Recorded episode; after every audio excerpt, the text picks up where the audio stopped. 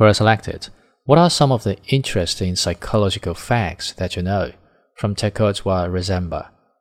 The worst feeling ever is when you feel like you're annoying the only person you want to talk to.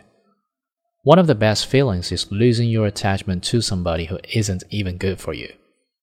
The reason why some of us stay up late at night and sleep all through the day is because we were meant to live on the other side of the planet.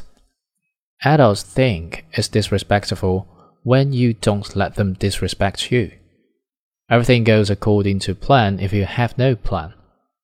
Morning wood is just your body waking up with high expectations for the day. Only in mathematics can a problem have infinite solutions, and yet somehow I still end up with the wrong answer. Any distance is walking distance if you're broke enough. You know you're an introvert when you have inside jokes with yourself. Somewhere, someone on this earth needs a person just like you in their life, and they're always wishing for you to show up. Until you value yourself, you won't value your time. Until you value your time, you will not do anything with it.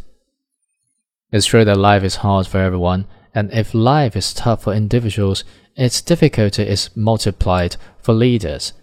Individuals can think me, but leaders must think we.